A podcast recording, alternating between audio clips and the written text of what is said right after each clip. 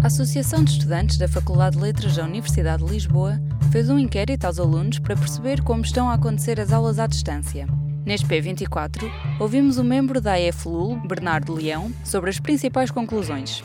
Começamos com a falta de material informático em algumas famílias. Estudantes uh, têm tido muitas dificuldades em aceder às aulas por videoconferência, na medida em que, por exemplo, há estudantes que partilham um só computador por todo o seu agregado familiar e na medida em que estamos numa fase em que muita gente está em teletrabalho, esse computador tem de ser partilhado por todos os elementos desse mesmo agregado familiar o que prejudica muito os estudantes nesta questão do, dos horários a que têm acesso ao computador e à internet. E lá está, também desse, desse ponto de vista de acesso à própria internet, sabemos que muitos estudantes, sendo deslocados, a Faculdade de Letras tem uma enorme percentagem dos seus estudantes como internacionais ou deslocados, não têm acesso a uma internet constante de qualidade que obviamente também prejudica muito as aulas por, através da plataforma Zoom, por exemplo, em que eh, se pressupõe que o estudante tenha internet pelo menos suficiente para conseguir transmitir o áudio e o vídeo. E em relação à carga de trabalhos, houve um aumento? A larga maioria dos estudantes respondeu que tem aumentado substancialmente em relação ao que era uh, o perspectivado antes deste, deste modelo de ensino à distância. Outro problema está nas dificuldades de acesso aos livros necessários para as várias cadeiras. As bibliotecas, como é óbvio, estão fechadas. Os estudantes não podem simplesmente deslocar-se a uma livraria para comprar um, ehm, os livros relativos à bibliografia indispensável de, de cada unidade curricular. E eu, por exemplo, sou um estudante de História, sei que tem cadeiras que têm, por exemplo, 200 obras na sua bibliografia. Como é óbvio que não tenho de as ler todas, mas pelo menos as indispensáveis tenho de as ter. E se não são disponibilizadas eh, em formato, por exemplo, PDF, pelos uh, docentes durante este período, então há muito pouco a fazer-se, na medida em que, por exemplo, os ensaios, um dos elementos de avaliação mais utilizados durante este período, pressupõem um trabalho de investigação, um trabalho de, pesquisa muito aprofundado. E sem à bibliografia, uh, obviamente, uh, se não é em muita dificuldade, é completamente impossibilitado. Quando questionados sobre as condições psicológicas dos estudantes, há uma percentagem que impressiona. 89% dos inquiridos responderam que têm tido efeitos adversos a nível psicológico, obviamente em graus variados.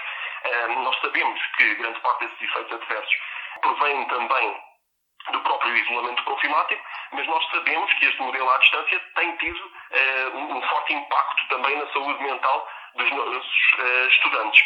E, e, lá está, nós queremos que a direção da faculdade, o papel da direção da faculdade e da própria reitoria da Universidade de Lisboa deve ser uh, o de encontrar soluções para estes problemas e não tanto levantar mais barreiras como é, por exemplo, este aumento substancial das cargas horárias e de trabalho. Vamos então a uma síntese dos resultados. 18% dos estudantes, de um universo de, de 528 inquiridos, crê, sente que nem todas as suas aulas estão a decorrer conforme o perspectivado e, comunicado no princípio uh, deste modelo. Uh, 10.2 considera que nenhuma das suas unidades curriculares tem funcionado adequadamente. 46.2 afirma que não está a ter de todo aulas por videoconferência de forma regular. Isto é muitíssimo preocupante. 67.2 considera que a carga de trabalho, lá está, aumentou substancialmente desde o início da lecionação não presencial e que daqueles que têm assistido às aulas lecionadas através das plataformas alternativas, como é o Zoom, um, 29%, cerca de um terço, considera que estas não têm decorrido de forma satisfatória. Uh, o Zoom tem muitos problemas, não só a nível de privacidade e proteção de dados, mas também, um, lá está, um, basta que uma unidade curricular tenha um, 40, 50 inscritos para a plataforma não funcionar de todo corretamente. Em todos os momentos, a fidelidade continua consigo, para que a vida não pare. Fidelidade Companhia de Seguros S.A. A Associação de Estudantes da Faculdade de Letras da Universidade de Lisboa não é a única a manter o seu trabalho de apoio aos estudantes a partir de casa. Também na Faculdade de Ciências Sociais e Humanas da Universidade Nova de Lisboa tem havido um esforço para melhorar a vida dos alunos nesta fase difícil. Neste P24 falamos também com Miguel Cosme, da Associação de Estudantes da FCSH, sobre a campanha lançada pela mesma.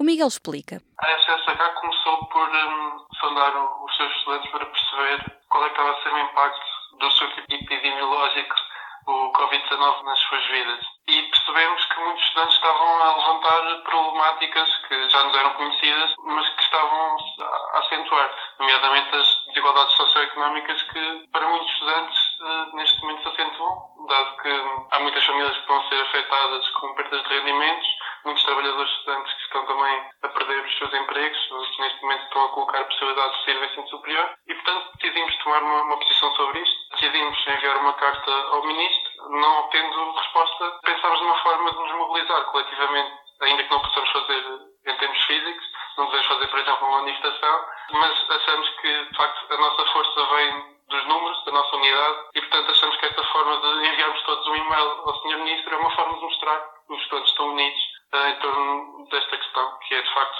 terem um apoio por parte do Estado para um problema que é tão, tão grave e que nós perspectivamos que se vai agravar ao longo do tempo. A campanha é basicamente isso, é os estudantes enviarem um, ao Sr. Ministro uma exposição sobre as razões pelas quais pagar propinas neste momento não faz qualquer sentido. Eu li o e-mail que têm na vossa página do Instagram. Toda a gente uhum. manda o mesmo e-mail ou as pessoas alteram consoante aquilo que lhes afeta diretamente? Os estudantes estão livres de fazer essas alterações, mas em princípio a generalidade está, está a enviar o, o e-mail modelo, porque achamos que toca nos pontos que afetam os estudantes na sua generalidade. Então vocês já têm casos de estudantes em situações em que não conseguem pagar as propinas ou os quartos sim, sim. ou outras despesas?